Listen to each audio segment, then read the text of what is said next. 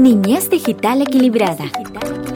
Los medios digitales definitivamente han modificado la forma de comunicación entre padres e hijos, así como también la comunicación entre los mismos niños y jóvenes.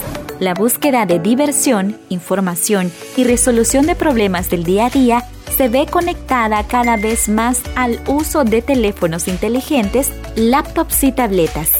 El acceso a tecnologías digitales en casa se ha expandido entre las nuevas generaciones, particularmente con los niños más pequeños, quienes cada vez tienen actividades más prolongadas frente a la pantalla.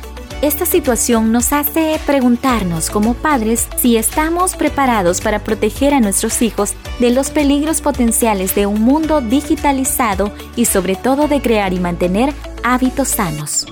La situación actual en la que nos vemos inmersos ha permitido que nuestros hijos y nosotros como padres exploremos las diferentes oportunidades que nos ofrece la sociedad digital.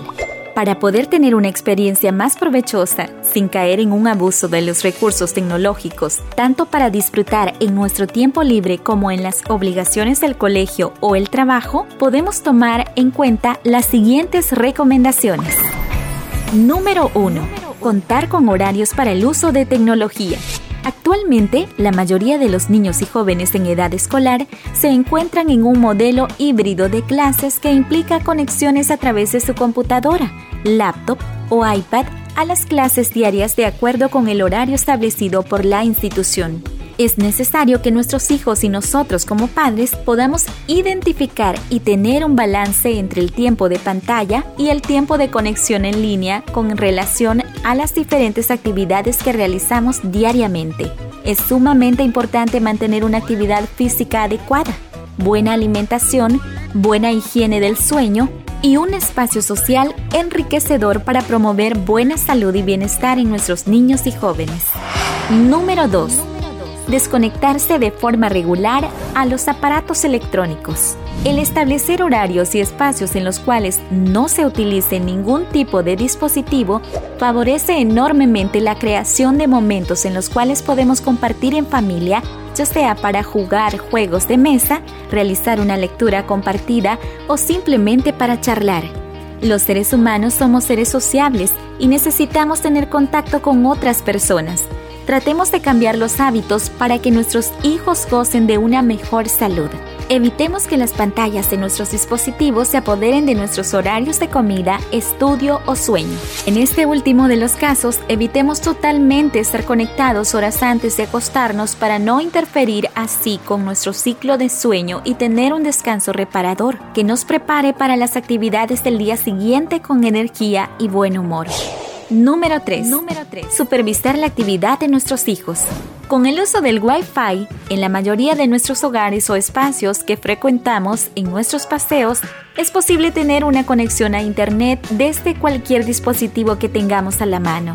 Para velar por la seguridad de nuestros hijos, debemos tener una supervisión de la actividad que tienen en Internet, ya sea para verificar el cumplimiento en asistencia a sus clases utilizando las plataformas establecidas, conocer el tipo de reacciones que tienen ante el contenido que ven o buscan, o en el último o más peligroso de los casos, los mensajes de sus amigos virtuales.